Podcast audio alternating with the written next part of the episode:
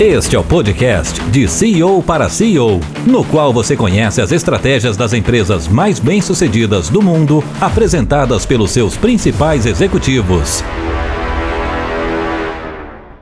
Olá, boas-vindas a mais um The CEO para CEO. Aqui a gente compartilha experiências de quem está ali que fez acontecer. E hoje eu converso com um cara que montou uma empresa em fevereiro, vendeu em novembro e ainda ficou dono da empresa. Vem para cá, Rodrigo Superti, da Robobis, ex-Robobis, né? Tudo bem, Cláudio? Tudo bem, Boa cara? Boa tarde, prazer estar contigo. Presença, obrigado pela participação. Conta o que é a Robobis. Vamos começar por aí. O que é a Robobis? Legal, Cláudio. Bom, obrigado mais uma vez, Cláudio, pelo convite. É um prazer enorme estar contigo, com a tua audiência. Né? Você é um cara que eu admiro bastante. Acho que você está fazendo um trabalho fantástico aí de, né, de levar conhecimento para essa galera aí desse mundo empresarial, né? Bom, acho que contando uma história breve aqui, que na verdade a nossa história como empresa foi muito breve, né, Cláudio?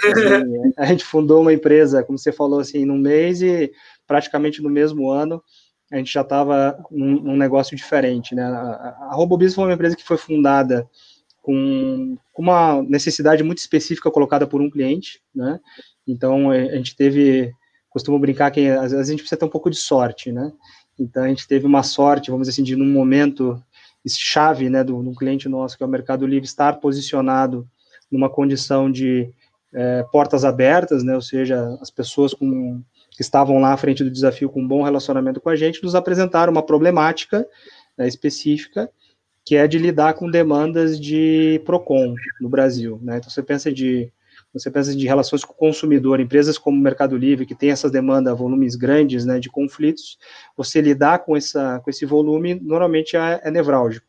E no caso deles não era diferente, eles apresentaram para a gente, então, uma, uma necessidade de automatizar, né, vamos dizer assim, essa captura, né, automatizar a captura, e, e a, própria, a própria questão de responder essas demandas de uma forma mais rápida, enfim, então, ali, né, eu, junto com meu sócio, Davi, estávamos na, na, prontos ali para empreender, eles apresentaram essa, essa demanda e a gente criou a empresa do zero ali. Né, então, a gente começou, de fato, a desenvolver, né, aí o conjunto né, da, do, dos assets da empresa foi todo sendo construído ao longo desse projeto, ao longo dessa, dessa jornada, que parece que foi muito grande, mas a gente está falando também de dois meses, né, assim, dois meses do, né, do, de, da, da ideação até a entrega final para o cliente do produto em produção. Foram dois meses de trabalho ali, logicamente, né, bastante, algumas noites mal dormidas, né, mas assim, muito motivados ali pelo desafio que está sendo colocado. E a gente conseguiu entregar um produto realmente muito... Era você claro. e o Davi simplesmente ou você tinha uma equipe trabalhando com vocês? Só nós dois, eu e Davi. Né? Desenvolvedores criaram um, um, produto e em dois meses você tinha o um produto pronto para entregar e falou: bom, isso aqui dá samba, podemos vender para outras pessoas, é isso? Exatamente. É porque a problemática colocada para quem tem demanda de volume ela era muito parecida, né? Então, logicamente, quando a gente. Quando o problema foi colocado, a gente pensou, vamos fazer a medida para atender este cliente, né? E, e, também foi colocado muito assim, como um desafio para a gente, né? Então, a gente foi desenvolvendo realmente a custo nosso, e aí custo basicamente são horas, né, Cláudio? Então, assim, não teve um CAPEX ali, a gente teve que buscar, foram horas de trabalho nossas, né, de desenhar o projeto, prototipar, fazer o desenvolvimento e colocar ele num ambiente de, de teste, né, para o cliente poder testar. Aí eles testaram, funcionou super bem, de fato decidiram colocar em produção e foi um sucesso, né? Então, uma história curta, tornando ela mais curta ainda, foi, foi um pouco assim. Aí depois, logicamente, veio um trabalho aí mais meu, né, menos do Davi, que já estava com o produto pronto, mais meu, de fato, de prospecção ao mercado. Né, aí, aí, de fato, de bater na porta mesmo, trabalho de formiguinha, aquele vendedor da prospecção, né, de maletinha embaixo do braço, né, ainda, a gente podia usar a maletinha ainda, né, Claudio, não estava na pandemia, né, então ainda tinha um pouco isso, depois virou tudo online, né, mas foi mais ou menos ali por fevereiro que de fato a gente conheceu aí então a, né, muito num viés assim, numa tentativa de parceria, que acho que esse é um ponto muito importante para o pequeno empresário, né, Cláudio? Assim, não dá para fazer nada sozinho. Né? A gente entendia que tinha um produto bacana na mão, tínhamos um cliente já então pagante né, por aquela solução, fazia sentido a gente expandir, né, mas começar do zero é muito complicado. Então a gente né, fomos aí buscar alguns parceiros, um deles foi a MOL, né, mediação online que conheceu, né, de fato, o produto e, e, fazia muito sentido o produto dentro de uma estratégia amplificada de resolução de conflitos que a MOL tem no mercado, né. Então, foi desde então que a gente começou a conversar muito, né, ainda a ideia da conversa inicial era a parceria de revenda, né, ou seja, eles iam revender nossa solução, enfim, mas depois a sinergia foi tão grande, né, nossa, com as sócias da MOL, que a gente entendeu que fazia sentido um movimento diferente, né, que era um movimento realmente da gente se juntar ao negócio. Deixa antes de entrar nesse movimento de, de juntar o negócio, você vai explicar esse modelo, eu queria entender como é que foi essa primeira impressão, porque uma das coisas que eu costumo dizer quando eu faço investimentos, eu já fiz vários investimentos, uhum. é que eu invisto no empreendedor e não tanto no negócio, porque o empreendimento ele tende a mudar. Nenhum empreendimento resiste 30 dias de mercado. Então, uhum. eu já vi muito empreendimento mudar diametralmente, e mas o empreendedor em si não muda. Se o cara tem princípios e valores, são mais difíceis de mudar. Às vezes, conversas rápidas podem gerar relações duradouras. Eu aprendi a tratar essas conversas com muito cuidado. Como é que foi essa abordagem inicial com as meninas da MOL? Legal. Excelente pergunta, até parece que eu te contei a história antes, né? O pessoal vai achar, mas eu não te contei a história antes, eu vou te contar ela aqui ao vivo, tá? Mas assim, isso, fez, isso faz todo sentido. A gente se conheceu via um grupo né? Existe no Brasil um, um, grupo chamado, uma associação chamada B2L, se você conhece, que é a Associação Brasileira de Law Tax e Legal Tax, que basicamente é o empresário desse setor, né, que, que quer se posicionar para ter uma empresa menor, ele normalmente ele adere a essa associação, né, são valores assim super pequenos que se paga de associação, e você tem acesso ali a um networking né, muito grande de empresas estabelecidas, de clientes potenciais, né, então para a gente fez sentido fazer. E num grupo de WhatsApp, né, já tendo ali, vamos dizer assim, a, a, a oportunidade criada, né, o produto, eu mandei nesse grupo, dizendo, ah, pessoal, queria compartilhar com vocês o case, né, que a gente desenvolveu com o Mercado Livre, enfim, e nesse grupo estava a Camila, que é uma das sócias da MOL, né, ela me chamou, olha, eu achei fantástico vocês desenvolveram, eu queria bater um papo, né, e a gente marcou essa conversa, que foi na sede da MOL, que fica no Cubo aqui em São Paulo, né, que é um polo assim de inovação, né, logicamente que transpira inovação, né, para a gente foi um primeiro contato, ainda foi foi, foi muito, muito legal. E quando a gente começou a apresentar para elas aí o, o case, o Cláudio, você também vai achar que, que é invenção, mas assim, quando a gente trabalha com tecnologia, com RPA, existe assim uma prática né, dos clientes de querer apelidar o robô, né? Então, assim, uhum. o cliente ele quer dar um nome, né? Então, assim, precisamos dar um, batizar essa automação.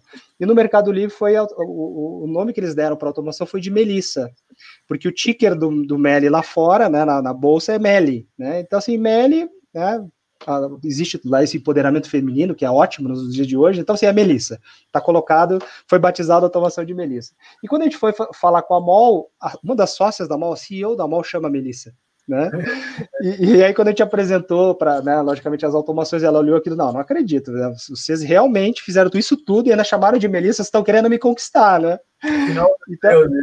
é, e aí foi exatamente aquela, aqueles, aqueles momentos assim, Claudio, acho que, que você como um empreendedor aí do mercado de alguns anos, você sabe que tem alguns momentos que realmente acontece assim, aquele alinhamento de planetas, né?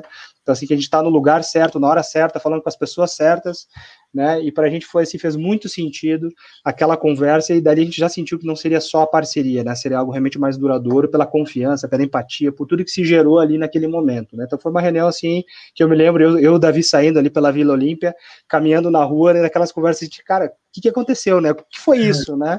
A gente não esperava, em tão pouco tempo, ter tido uma conversa assim, né? E depois dali, lógico, para frente foi só a discussão mesmo da, dos termos, né? De como é que a gente ia se juntar, porque não fazia sentido a gente ficar separado, né? Ali foi, uma, foi amor à primeira vista mesmo. Você sabe que eu tenho uma das. É, eu, eu um dos conceitos da empresa vendável, vou até compartilhar aqui a, a tela. É, um dos conceitos da empresa vendável é o fato de que a gente consegue escalar a empresa. Então, enquanto, uhum. enquanto você e o Davi estão lá desenvolvendo e a empresa são vocês dois, vocês podem ganhar dinheiro, podem ter uma vida muito confortável, mas está limitado a quatro braços, né? Não dá para você ter Isso. muito cliente. É o, cara, é o, é o caso do, da empresa táxi, eu chamo de empresa emprego. É o cara, ele, ele pode, você pode ter uma, uma empresa emprego, ganhar muito bem, administrar, criar uma família, e está tudo bem, não tem nada de tá errado. Tudo bem, perfeito. Mas para crescer, você precisa botar gente para dirigir teu carro. Então, esse é, o, uhum. esse é o conceito da empresa vendável, que ela se torna um uhum. ativo que você pode usar, pode se beneficiar dele, mas também pode passar para terceiros. Eu vejo a, empre a empresa para mim, ela não é um filho, ela não é um cachorro, ela não é um, um, objeto de estimação. A empresa é um meio para se atingir um fim. Às vezes esse fim é deixar o dono rico, e às vezes esse fim é desenvolver o terreno à sua volta. Então, é, uhum. é, mas é um propósito, é um mecanismo, uma ferramenta e como tal tem que ser tratado. O que eu vejo é que você e o Davi se tiveram esse insight de dizer, cara, se isso aqui é uma ferramenta para ajudar as empresas a melhorarem essa mediação, a encontrarem essas coisas, porque dá mais eficiência ao processo, não tem muito sentido manter para nós. Vamos botar esse bicho para crescer.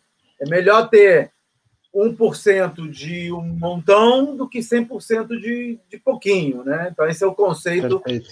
de uma fusão. É, o que, que passou na cabeça de vocês, Rodrigo, quando você fez essas contas do até onde podemos chegar nós dois, até onde nós vamos junto com a Melissa e a Camila? Não, fantástico, Cláudio. É bem isso, né? Eu acho que o, quando a gente desenvolveu a ferramenta, ainda pensando muito naquele projeto piloto lá, a gente olhou muito assim, aquela necessidade pontual que estava ali e pensando muito com o mindset do cliente, de como ele lidava com aqueles produtos, né? Mas depois, quando você começa e acho que o contato com a Camila e com a Melissa foi importante nesse aspecto de a gente compreender que, no fundo, na verdade, o que eles estávamos tratando era de um conflito que existe entre, nós, entre uma relação de consumo, né? Nós aqui somos consumidores, então a gente compra produtos e serviços o tempo todo, né? Então, assim, é, poder, se, se todas as vezes que eu tiver um problema com uma empresa que eu admire, que eu compre, enfim, essa empresa tiver uma tratativa diferenciada de como ela vai tratar a minha situação, eu vou me sentir motivado sempre a comprar mais. Então, no fundo, existe, né, tem a questão empresarial que é importante do negócio, enfim, mas existe essa, esse, esse, essa nuvem, vamos dizer assim, de oportunidade maior, que era assim, nós estamos, estávamos melhorando também um pouco a relação do consumidor com a empresa. Né? Então, acho que isso deu para a gente uma perspectiva que até então a gente não tinha muito, sendo bem sincero. A gente estava olhando muito assim, como é que a gente escala esse produto, porque pensando em outras empresas que têm exatamente o mesmo problema. Só que à medida que você começa a olhar a esteira completa daquela problemática, você vê que você tem em volta ali né, outras situações que poderiam também ser resolvidas, que aí é um pouco desse escopo da, da MOL, da mediação online, né? Ou seja, que é tratar o conflito como um todo, não tratar só de uma parte, né, que é a parte do conhecimento, né? Você pensa assim, a empresa ela tem um primeiro momento que ela descobre que ela tem alguém que está reclamando, né? Então a gente atua nesse viés. Né? Com a MOL, não, não. Então, assim, com a MOL, ela, desde o início, como origem, ela tem essa questão de apaziguar o mercado, né? de levar uma nova forma do brasileiro se relacionar com os conflitos, né? E aí, logicamente, com uma proposta de valor muito mais ampla ao que a gente tinha pensado. Foi, acho que aí que deu o clique, né? De, assim, então não é simplesmente né, esse meu é, esse meu robozinho aqui, Melissa? Plugado né, em todos os clientes e pensando assim, porque também é finito, né? Eu venderia isso talvez para 500 empresas no Brasil, né? Vamos colocar assim. Agora, quando a gente pensa em resolução de conflitos, todas as empresas no Brasil estão sujeitas a algum tipo de conflito, né? Então a proposta de valor ela é muito maior. Então para a gente fez muito sentido nesse aspecto, né? Então, ou seja, não só escalar, porque acho que esse é um ponto que você colocou que é chave também. Para a gente escalar a empresa a gente precisaria de dinheiro, né? E aí naquele momento de fato a gente não tinha, teria que buscar esse capital. É, e, e, e, olhando para da estrutura já atual, já existia um time comercial montado, mas time de prospecção montado, ou seja, né, a gente se beneficiou de toda essa estrutura né, para poder escalar esse produto aí também, né? E logicamente com um portfólio muito mais amplo, pensando numa, numa cobertura mais ponta a ponta, né? Então acho que para a gente faz muito sentido quando a gente olhou sobre esse aspecto realmente assim do conflito como um todo, não só uma parte dele, né? Então a RoboBiz nasceu de uma parte do conflito.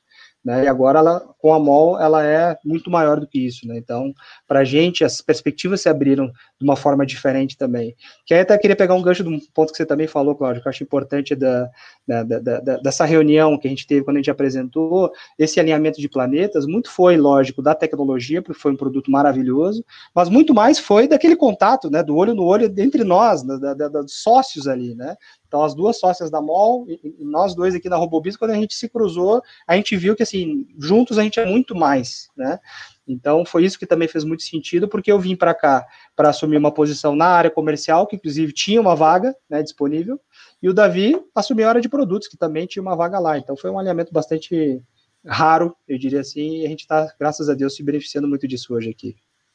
Rodrigo, essa associação que você mencionou é 2L que você falou? AB2L. É o A. Isso. AB número 2L. Isso, exatamente. Associação que é a Associação Brasileira, Brasileira de Law Tax e Legal Tax. Por isso que eles botam dois lá do Isso. isso. É, tem outras empresas como a Robobis que poderiam se beneficiar desse mesmo modelo de negócios, vamos dizer assim, né? Quer dizer, você uhum. procura um parceiro com o qual tenha sinergias e a partir dessa sinergia monta esse modelo de integração que você está chamando aqui de acquihire. Conta um pouquinho como é que foi essa. Porque, na, na verdade, o que, que acontece? Quando você encontra com a, com a Camila, com a Melissa, e diz, pô, vamos começar a negociar, o que você fez foi uma espécie de troca de ações, não foi isso? Foi, isso aí, isso mesmo. Na verdade, foram duas, duas coisas, né? Quer, você quer falar, Cláudio, por favor? É, quero, a não, não, quero que você... Quero... então, tá bom. É, o Acquihire é um modelo que ele, ele vamos dizer assim, é, tem, tem um espaço ainda, acho que para ele ser mais conhecido, mas ele é um modelo que ele preza muito por um ponto que você falou, que assim, importam os assets da empresa, sim, né, mas importam mais os sócios. Né, ou seja, a visão que, que vem por com a empresa precisa ouvir o sócio junto, porque senão deixa de fazer sentido. Né? Então a gente entende assim, que esse modelo realmente com o que chama Acquihire, ele é um modelo onde existe uma incorporação da empresa, né? Então, a RoboBiz ela foi incorporada né, pela mediação online, mas ela também contratou os ex-sócios. Né? Então, assim, eu e o Davi fomos contratados para atuar em posições específicas nesse novo negócio que é maior. Né? Então, acho que essa que é a beleza da, da coisa, né? Então, assim, a gente veio para dentro do negócio, e aí essa, esse modelo de vinda, que ele é um modelo de troca de ações, que você falou, então, assim, as ações da empresa menor são cedidas para o conglomerado maior, em troca de uma fatia né, na mediação online e muito com uma expectativa sempre de longo prazo. Tá, né? Nunca é de transformar aquilo né, de dinheiro rapidamente, é muito pensando realmente assim, no próprio diferencial do trabalho que a gente vai agregar. Né? Então, assim, a MOL já tem investidor profissional, né? A MOL já está investindo. Sim, sim. Ela recebeu uma, teve uma captação recente aí, que foi em agosto do ano passado, né, de, de 14 milhões, que foi liderada pela, pela Headpoint, né, aqui no Brasil. Então, e, e, muito em função disso também, Cláudio, que logicamente a perspectiva para a MOL lá atrás, antes de conhecerem a RoboBiz, enfim, ela foi, foi mudando né, em relação ao apetite a mercado, né, porque veio esse, esse aporte realmente para fazer a empresa também decolar, né, em função da, da, da capacidade que ela tem de, de, de, de, realmente atender um universo muito grande de empresas. Né. E, então, a gente se conheceu meio que nesse momento, né, um momento de crescimento, que a empresa tinha acabado de receber esse aporte e precisando ali de duas posições-chave, produtos e, e, vendas, né, e ainda vindo com um produto diferencial na sua oferta, né, então assim, de novo, é, não, fez sentido de todos os lados, né? Não, não tinha uma coisa ali que não faria sentido, né? E para vocês também, né? Se você entra numa empresa que já está capitalizada, que tem uma headpoint por trás, provavelmente no futuro próximo eles vão abrir aquele o modelo de negócio da headpoint é esse, ele vai botando em tranches, né?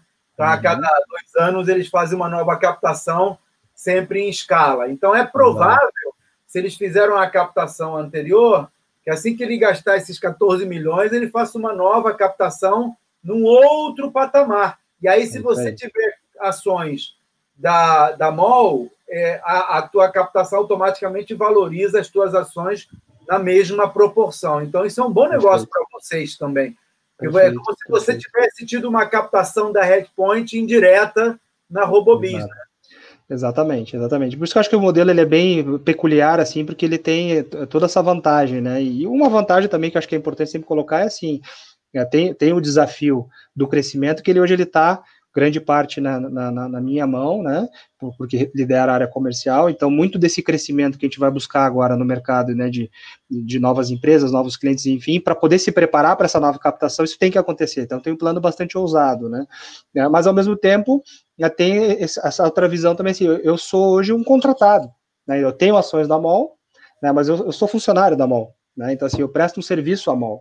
Né? Então, acho que isso é um ponto importante também, porque dá uma perspectiva diferente para a coisa. Né? Ou seja, é, eu estou trabalhando, logicamente, com todo o afinco, não só pelo resultado que eu tenho que entregar na minha posição, mas também pensando um pouco nisso que você falou. Né? Ou seja, ali na frente, né, quando o Series B que já é o próximo né, que a gente está olhando vier, ele nos coloca numa, numa condição diferenciada também, né? Então, é, é, eu até brinco, né? É, brinquei com o Davi quando a gente estava discutindo muito lá atrás, porque também acho que a gente tem que ser bastante honesto, né, Cláudio? Quando a gente é empreendedor, a gente sempre pensa assim, vamos buscar as parcerias, mas e se a gente fizer sozinho, né? Porque sempre tem aquelas de dividir o quinhão, né? Então. É isso que surge na cabeça. Até onde eu chego sozinho, né? Nós dois, Exato. E até onde nós vamos juntos com eles. A gente compara, né, mano? Exato, exato. Não, e a gente tinha um apetite, sempre teve muito grande, assim, também relacionamentos muito fortes no mercado corporativo, então, assim, com um tempo maior, as coisas aconteceriam naturalmente, né? Mas, o, mas assim, acho que o, a gente foi, de certa forma, picado pelo, né, pelo modelo da startup também, das coisas serem muito rápidas, enfim, então, assim, olha, eu acho que não dá para esperar, né? Até a gente, eu lembro na época, que a gente estava discutindo com as meninas ainda, a gente fez uma lista, eu, Davi, cara, vamos fazer uma lista, então, assim, das nossas, né, o que, que a gente precisa, o que, que a gente quer para ir, né? E, e, vamos colocar os prós e contras. Acho que poucas vezes na minha vida eu realmente fiz uma lista, literalmente, assim, de prós e contras, né?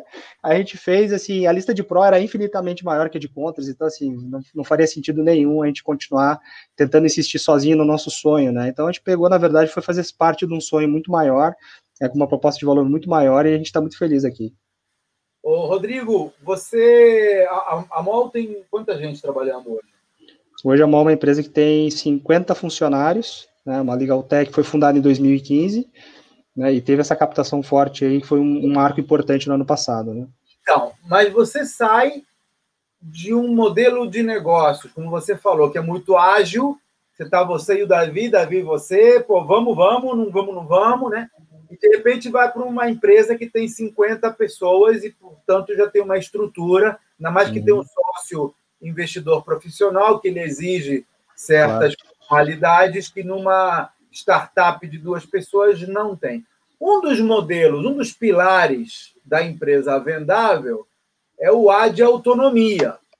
Na autonomia, o que a gente faz é deixar que cada pessoa faça o seu melhor. Essa é a ideia da autonomia. Quer dizer, não sou eu mandando fazer, não sou eu o centro das atenções.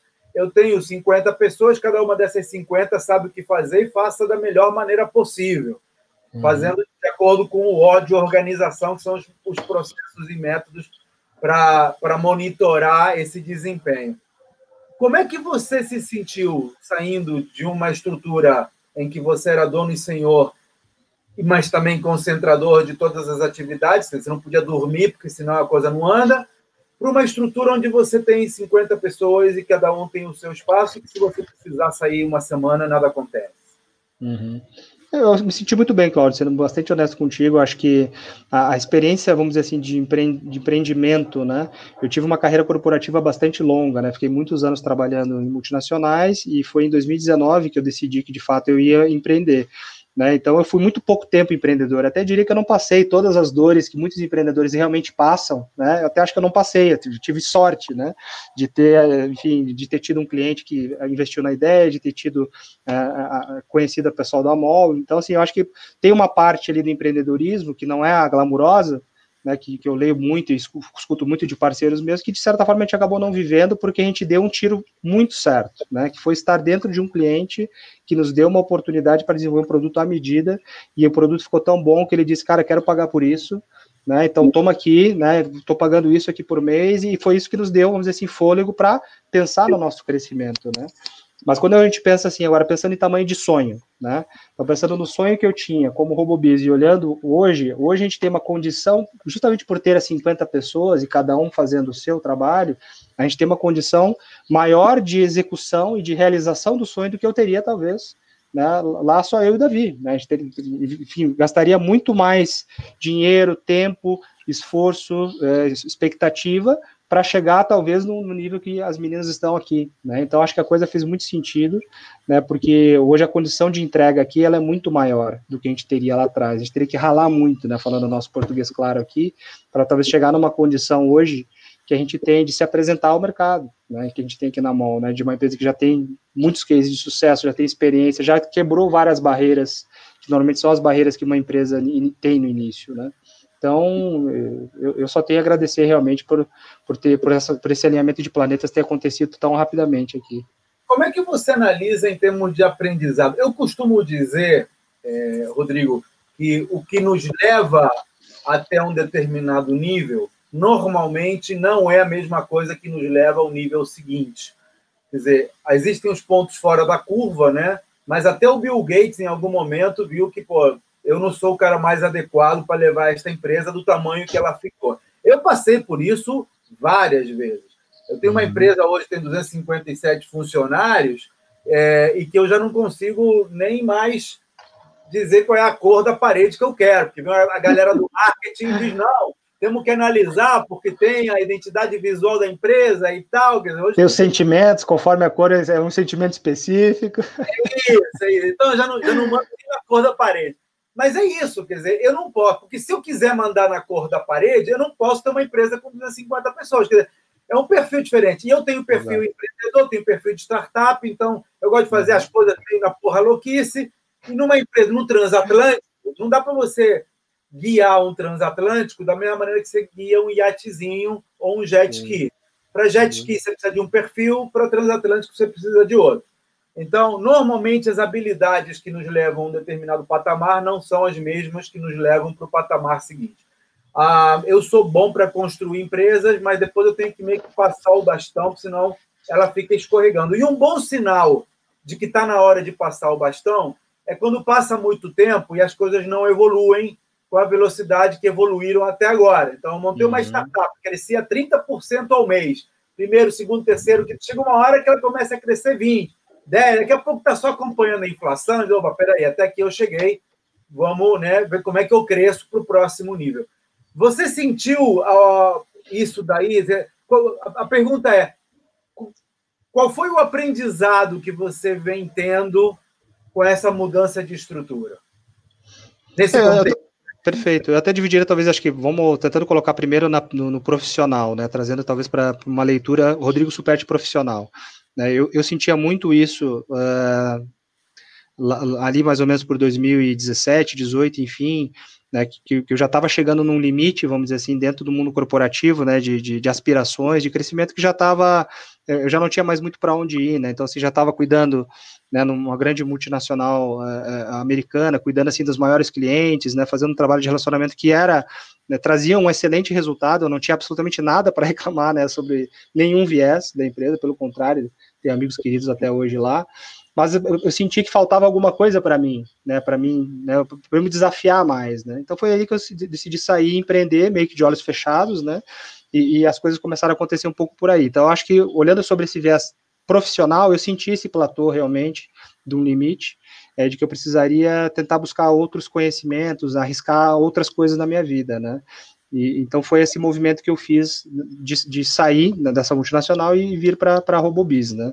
E, e, aí depois, passado ali, acho que nem um ano né, de Robobiz, eu diria que a gente estava ainda nas fases iniciais, viu, Cláudio? A gente estava muito no início, né? Então, assim, eu acho que a gente não tinha, logicamente, chegado ainda no, no, no potencial que a gente teria de crescimento, mas eu acho que, como eu falei, foi uma, foi uma situação tão atípica, assim, de alinhamentos, né, de, de, objetivos que ali era a hora de dar esse passo a mais, né, e, e aí tanto eu quanto o Davi nos colocarmos aí, pensando aí, agora pensando assim, MOL antes da gente, né, a MOL estava neste momento, né, de que precisa já captada, precisa dar uma guinada grande nos seus negócios, né? E aí trazer então a gente para fazer parte disso, né? Então acho que bem em linha com o que você está dizendo, a nossa entrada é um pouco isso também né, assim, de, de as sócias se dedicarem a uma visão mais estratégica, mais futura e menos operações, né?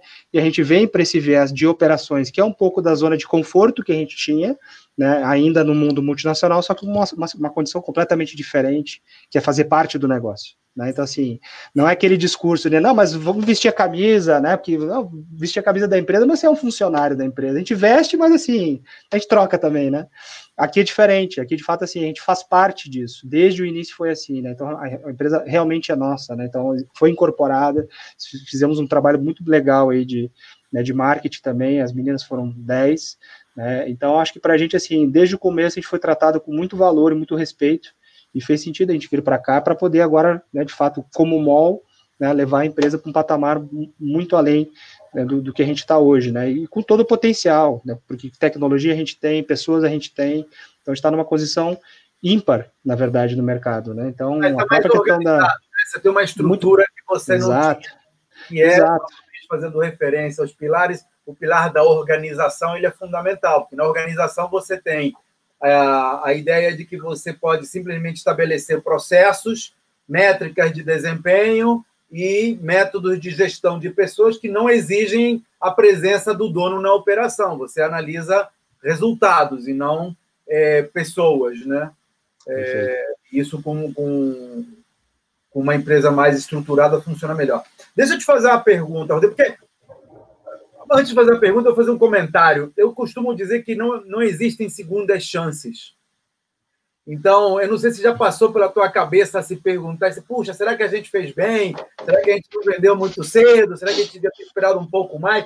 E eu tenho um amigo que ele conheceu a menina com 24 anos, casou com 25. E eu falava com ele, falei, cara, eu, eu, eu, falei, não foi muito cedo, não, você não, não, é melhor você conhecer outras pessoas. Ele falou, Cláudio, quando a gente está procurando alguma coisa e acha exatamente aquela coisa, vai procurar mais o quê? Né? Não, eu, eu, eu sou compulsivo, eu, eu, eu, era, eu, eu, eu, eu, sempre fui muito compulsivo na minha, na minha vida, eu sempre quero mais, sempre quero procurar mais, nunca estou satisfeito, né? Uhum. E aí uhum. aquilo me fez pensar, e é de fato, cara, às vezes a gente não tem noção de que está à frente a oportunidade e deixa passar. E diz, ah, sempre vou ter uma segunda chance, né? Sempre vai passar um outro trem. E não é verdade, porque quando o outro trem passar, já não é o mesmo trem. Ou é o mesmo trem, mas não está com as mesmas pessoas. Ou até está com uhum. outras pessoas parecidas, mas está é, tá, tá num tempo diferente. Não, não é comparável, né, Cláudio? Não é comparável. Pela mesma ponte duas vezes. Então, uhum. cada situação é uma situação, pode ter uma chance semelhante, mas não igual. Eu acho que essa é situação. Deixa eu te perguntar, como é que foi essa negociação? Quando você chegaram à conclusão, ó, legal, gostei, Vamos, vamos fazer essa troca de ação, sim. O ponto seguinte é o, é o valuation de ambas as companhias. Sem entrar no detalhe do valor em si, eu, eu, eu sei que vocês fizeram um acordo de confidencialidade, o valor não foi divulgado. Como é que foi o processo de avaliação? Quanto vale as minhas ações versus quanto valem as suas, para a gente poder fazer essa conta de chegada? É, tem, tem um. É, esse modelo de mercado que você colocou, o Equihire, ele tem algumas especificidades ali que, que normalmente ele se usa para né, tentar chegar numa metrificação disso, ela é muito em função, né, assim, pensando na posição que os sócios vêm, qual é a remuneração que esse sócio tem, né, assim, por média de mercado tradicional, né, e aí qual é o compromisso que se tem mínimo, né, de, de, de transição, que normalmente é de um ano, dois anos, enfim, então sai dali um pouco do que, que é essa valoração, é, esse é um, é um olhar. O outro olhar, logicamente, é assim, são os contratos, né? Então, assim, o, a empresa incorporada, o que ela tem de contratos ativos, né? E quanto que esses contratos representam de receita ao longo de 12 meses ou 24 meses, enfim, aí o período ele pode variar. Porque, no fundo, é, você está comprando, então, a empresa, ela vem os, os profissionais, é o Acquire Vir, né, os sócios, para, serem contratados numa posição no novo negócio, vem os ativos, mas também vem os contratos, né? Então vem, vem essa, esse conjunto inteiro de, de informações. Então, é, se chega aí numa, numa análise desses três fatores para se chegar numa composição do que, que é um, um valuation né, de empresa, e esse valuation, como é troca de ações, ele se representa numa quantidade Y né, de ações na empresa nova, né? Mas aí já numa visão diferente, porque como você falou, já é uma, uma empresa investida, né, que tem um investidor né, que colocou lá uma grana grande, né, e aí já tem, aí já são ações em dólar, então assim tem né, uma complexidade aí, mas isso o que eu recomendo, né, o que a gente fez e foi excelente, foi assim, a gente teve uma, uma assessoria né, de, um, de um grande escritório de advocacia do Brasil para fazer todo este processo, né, ou seja, para passar por toda essa, essa auditoria, né, auditando o contrato. Você acha na tua negociação? Para caramba, para caramba. Contratar um especialista? Eu acho que pra caramba, Cláudio. Porque a gente manja muito do, do, negócio que a gente criou ali, né? Mas assim, os meandros do que está escrito na cláusula, né, no detalhe. Não, no que... Você não teria visto sem a ajuda do advogado que você viu. E... Sem dúvida, sem dúvida. Acho que tem, tem alguns riscos ocultos ali, né? Até porque quando você tem uma uma situação de contrato que é de fora do Brasil, então às vezes você está sujeito a uma lei que não é lei brasileira, né? E aí você tem uma interpretação que aqui pode ser uma, lá fora pode ser outra. Então, assim, um olhar do, do especialista para isso de M&A faz toda a diferença nesse aspecto, para te apontar muitas vezes assim, olha, isso aqui tá bacana assim, mas ficaria melhor ainda se a gente fizesse assado, ó, isso aqui dá para aceitar, isso acho que não dá para aceitar. Então, isso, isso foi, e o mais legal de tudo isso aqui, Cláudio, eu estou te colocando aqui, a, a, toda essa conversa, ela foi feita a, a quatro mãos, né? Então não foi só o Davi e o, Superti, foram com as meninas também na mão, né? Ou seja, é uma intenção de, dos quatro se unirem. Então, isso tudo foi bancado por nós, inclusive. Né? A gente rachou, vamos dizer assim, esse custo dessa, dessa auditoria feita com esse escritório para, de fato, nos apontar e nos ajudar a construir as minutas de contrato. Ou seja, tem muita burocracia que a gente não enxerga, né? Quando a gente está conversando, que é, tá brincando um pouco, né, daquela reunião que a gente teve lá, o alinhamento dos planetas, daquilo ali para virar uma realidade, tem uma burocracia contratual ali gigantesca, né, para aquilo virar realidade. Então a gente ficou, é, sem brincadeira, a gente ficou de, de março a, a, julho, vamos dizer assim, conversando sobre esses detalhes, né? Até a gente chegar numa visão realmente definitiva para assinar. Então, acho que é uma assessoria nesse caso aí, é, que foi do escritório Veirano, que nos ajudou, foi, foi fundamental para a gente poder, enfim, estar mais tranquilos aí na, na, na, na, movimentação, porque foi uma movimentação que mexeu com várias peças aí, né? Esse aí não é jogo para amadores, né? Principalmente quando tem uma headpoint envolvida. Exato, exatamente, perfeito. Você leu, leu perfeito, Cláudio. Não dá, não, não, nem se pode, né? Nem pode ser amador, em respeito aí né, a, a, todo mundo que confiou até, até então na empresa e, e, ajudou a capitalizar o investimento, né? Quais foram os maiores desafios que você encontrou nesse processo? Alguma qual foi a maior dificuldade que você encontrou nesse processo de negociação? Da negociação? É. Dá para contar alguma, alguma situação? Você diga, pô, aqui a gente empacou e e não andou até que alguém espirrou, então a gente estava com essa situação assim, resolvemos assado, não sei, dá para contar alguma situação que... O que eu acho que mudou, assim, sem, sem pontuar, acho que nem, nenhum detalhe, o que mudou realmente foi sensível foi que no meio disso, da, da nossa conversa, da primeira conversa que a gente teve, que foi essa da, do Alimento dos Planetas, até de fato a gente ter um, né, um, um gol, vamos, a gente teve a pandemia no meio, né? Então, assim, de fato foi isso que foi o grande fator, vamos dizer assim, de, de dúvida e agora, né? É, a pandemia em si, ela é um fator de aceleração de negócios, ela é um fator de, de restrição de negócios. É, então, foi inevitável não pensar assim, pensar como seria o Robobis, só nós, né, ou pensar como seria agora, né, nós juntos, né? Mudou então, o valuation a pandemia para vocês? Valuation não, né? Mas para a gente acho que sobre a ótica de perspectiva muito, né? Porque a pandemia tem sido para a gente, né? Falando do nosso negócio hoje, né? de resolução de conflitos, né? o, o Brasil ele está sujeito hoje no cenário atual a uma quantidade infinitamente maior de conflitos do que a gente estava antes da pandemia, né? Então você tem maior, maior conflito de, de, de, entre empresa e fornecedores, você tem conflito de, com dívidas, com crédito, você tem conflito, processos trabalhistas, processos cíveis, enfim, você tem uma infinidade aí de, né, de, de alavancas de conflito que estão aumentando na pandemia. Então, isso para a gente é um prato cheio né, para o tipo de serviço e tecnologia que a gente oferta ao mercado, né?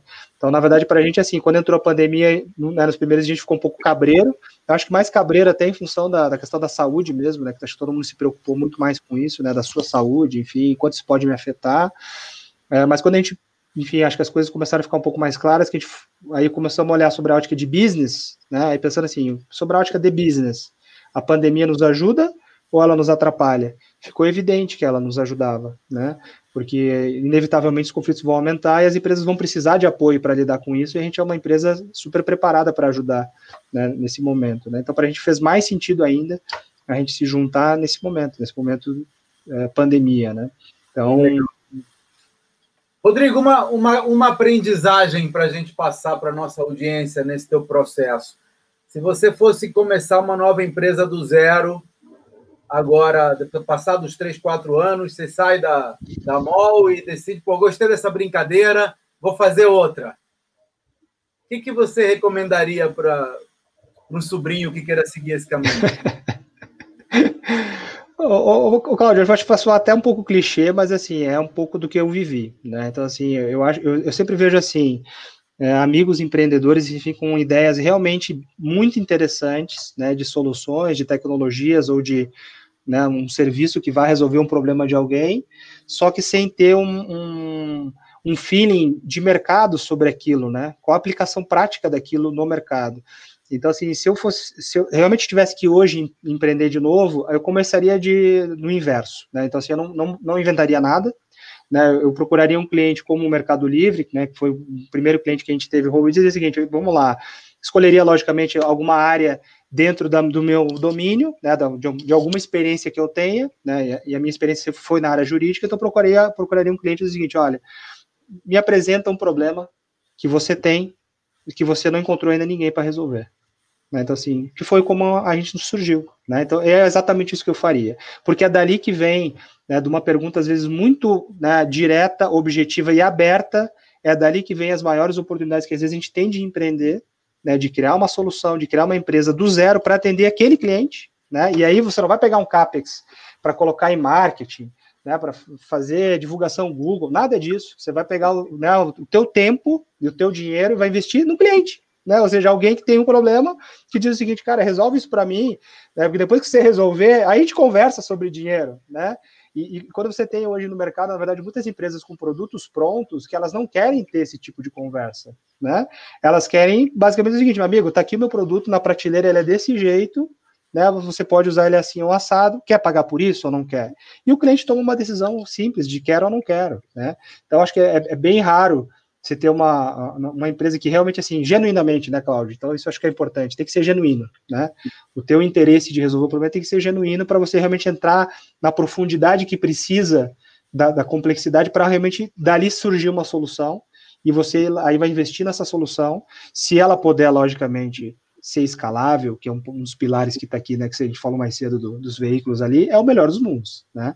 Agora, pode ser que ela não seja, e pode ser que o cliente esteja disposto a pagar uma bela grana né, por aquela solução, e você vai ficar naquele, na, na, atendendo um cliente, ou depois vai expandir para dois, enfim, acho que eu iria muito nessa linha hoje, né, e, e logicamente arrumaria um bom sócio, né, alguém que realmente pudesse pegar aquele negócio, né, com, com qualidades que eu não tenha, né, porque é, eu, eu sou o cara de vendas, né? Eu não sou o cara de. Eu não sei programar uma linha de código, né? Talvez eu sei, saiba ali fazer um select no banco de dados, né? Que eu acho que certamente você conhece aí também, né, Cláudia? Da tua, tua praia. Né? Então, assim, eu procuraria um, alguém que é um talento, né? Que pudesse pegar este problema e, de fato, transformar ele numa solução. Esse cara ia ser meu sócio, eu dividi a empresa com ele, né? E dali para frente a gente tentar crescer. É o que eu faria. Quais as características de um bom sócio, na tua opinião? Eu acho que ele tem que ter, é, é, ele tem que ser muito bom naquilo que ele se propõe a fazer na parte dele na sociedade, né? Então, eu, eu sempre, o meu olhar com o Davi foi muito assim, né? Ou seja, o que o Davi faz muito bem e, e, e ele, onde ele me agrega. Né? E sempre foi essa questão da tecnologia, de desenvolver, de pegar um problema do início ao fim, resolver. Então, ele construiu sozinho toda a tecnologia que foi incorporada pela MOL. Né? Ele fez sozinho. A gente não teve, não tivemos funcionário. Nem chegamos a ter a chapa 1, a gente brinca, né?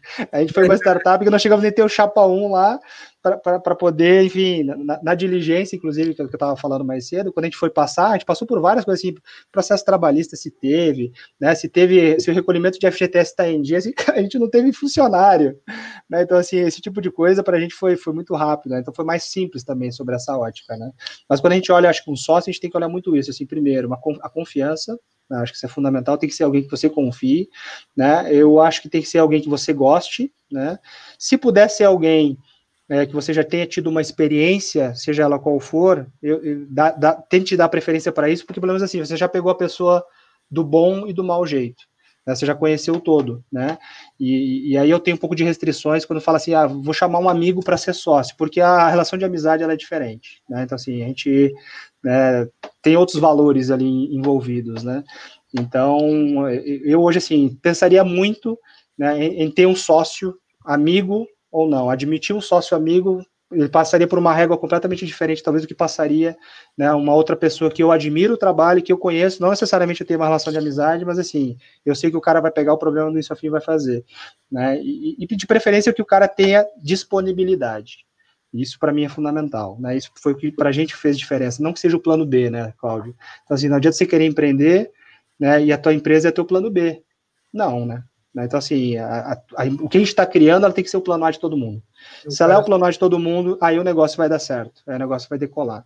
Mas se tem alguém ali que tem um, né, que a empresa para ele é um plano B, possivelmente é o cara que não vai se engajar, não vai entregar e a coisa vai durar pouco tempo. Eu tive uma, nós tivemos uma experiência dessa, inclusive, é, ainda bem que foi muito rápido, né, porque rápido a gente percebeu essa, essa movimentação, né, ou seja, de que um dos sócios de fato não queria se dedicar ao negócio e rapidamente a gente desfez e fomos, fomos olhar para frente, né, e melhor dos mundos, cada um faz aquilo que acha que tem que fazer, né, mas eu, eu olharia muito para isso, ou seja, algum profissional que a gente admira, que tenha competência técnica para fazer o seu papel na sociedade, né, e que possa ter a confiança e a liberdade também para a gente falar né, das nossas vitórias, mas também para a gente falar muito dos problemas, que no final do dia, né, é a maior parte do que a gente lida não são com as vitórias, são com os problemas, né? São com os problemas que os clientes trazem, que a gente tem que resolver. Esse é o nosso dia a dia, né? Isso tem que funcionar.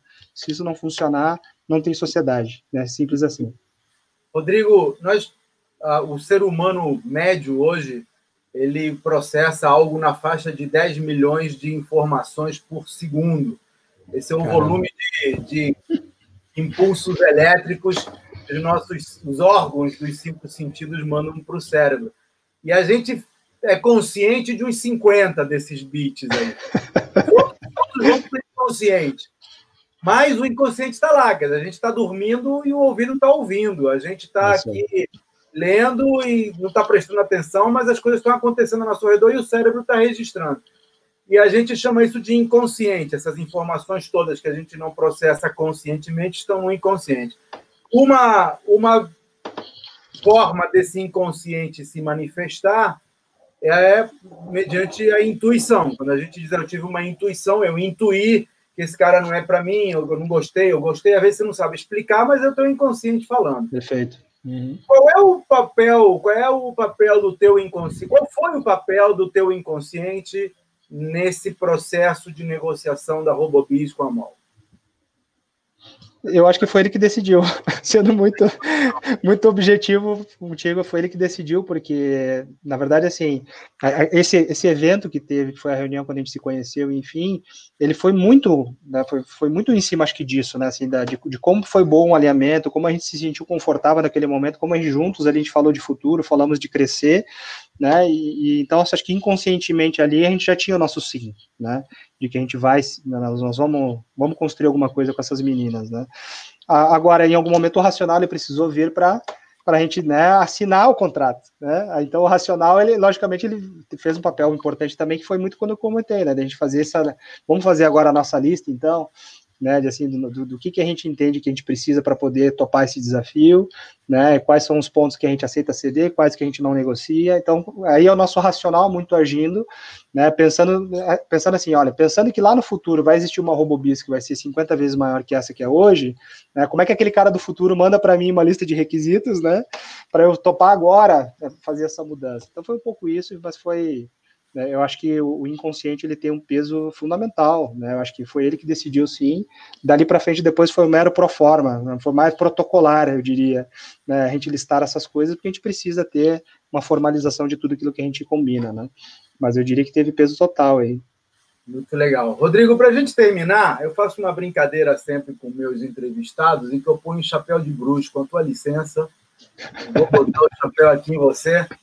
É, esse chapéu de bruxo é o seguinte: ele te dá a possibilidade de você ganhar um skill, uma habilidade, sem você precisar fazer um MBA, sem precisar ficar cinco anos na faculdade, sem precisar fazer cinco horas por dia de academia. Quer dizer, qual, sei, qual é o conhecimento que você gostaria de ter amanhã, se você pudesse fazer o, o desejo para o chapéu de bruxo, que você não tem hoje? Qual é o conhecimento, a habilidade que você gostaria de ter amanhã?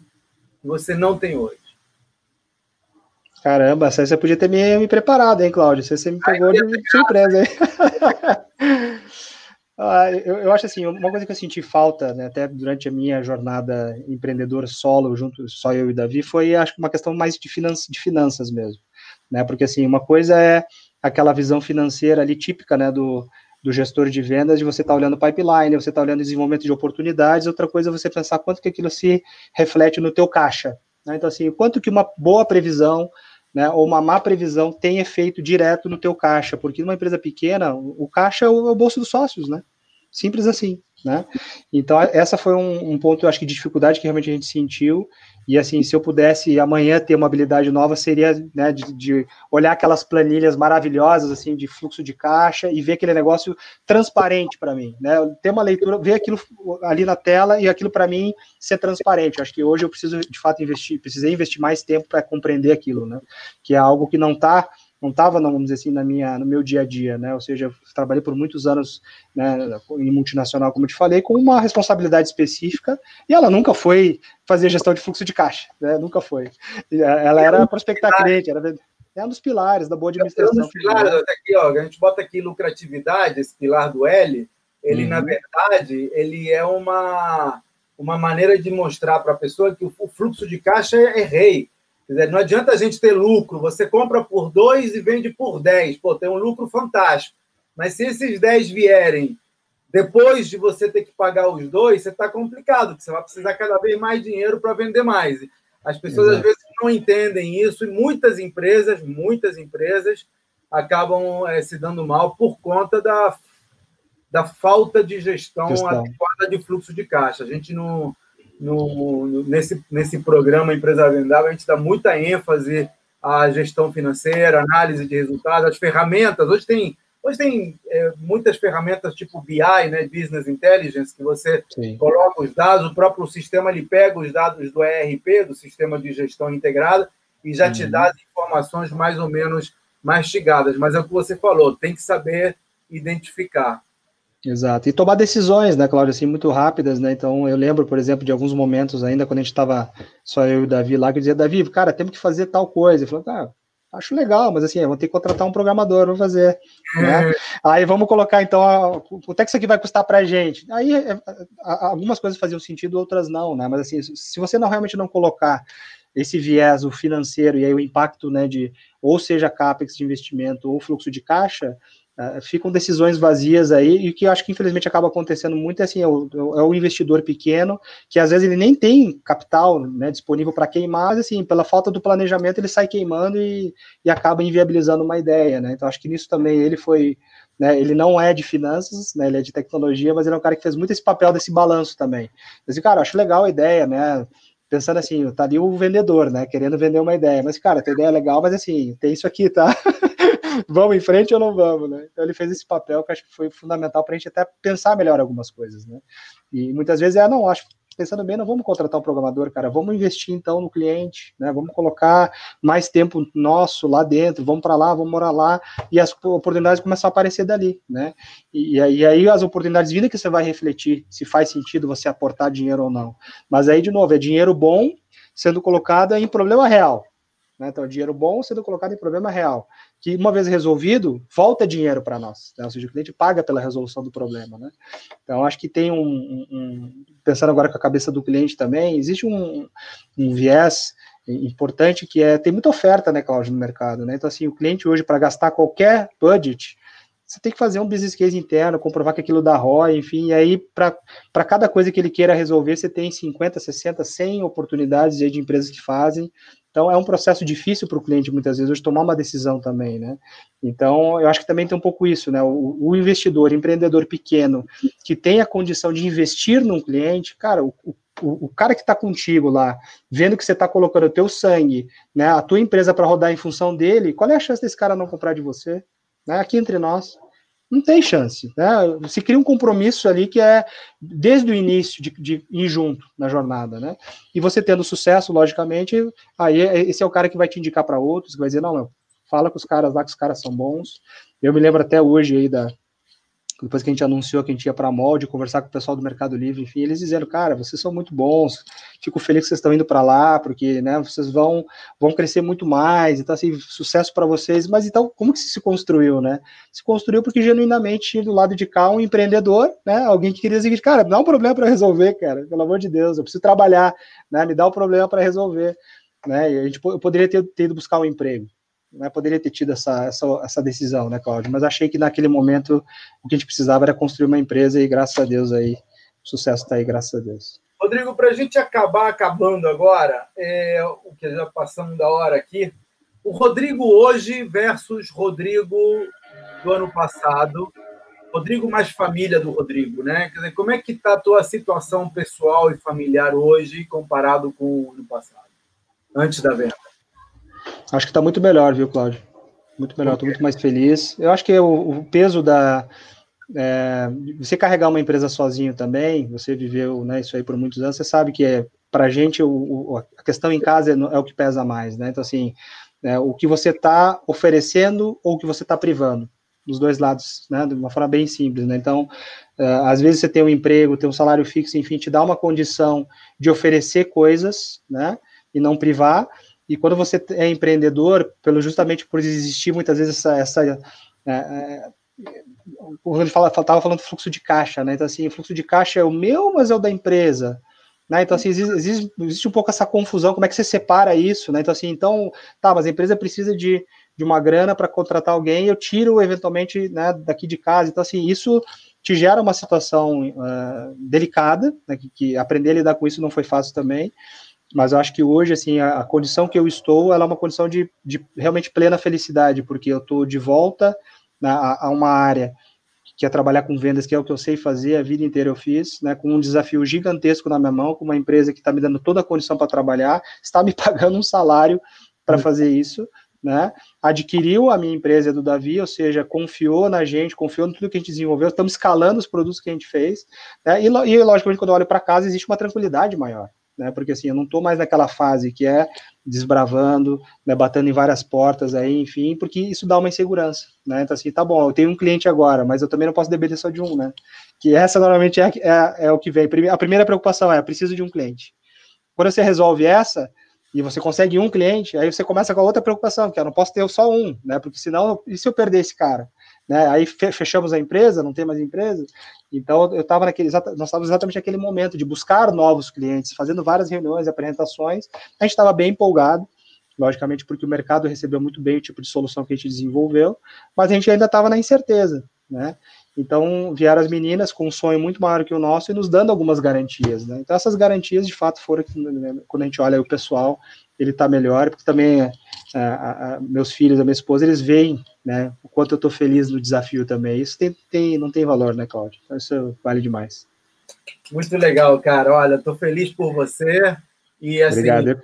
brigadíssimo pela, pelo teu tempo, pelo depoimento. Acho que foi muito inspirador. Eu anotei um monte de frases de efeito tuas aqui que são reais e tenho certeza que quem, quem nos ouve também vai sair muito inspirado dessa conversa.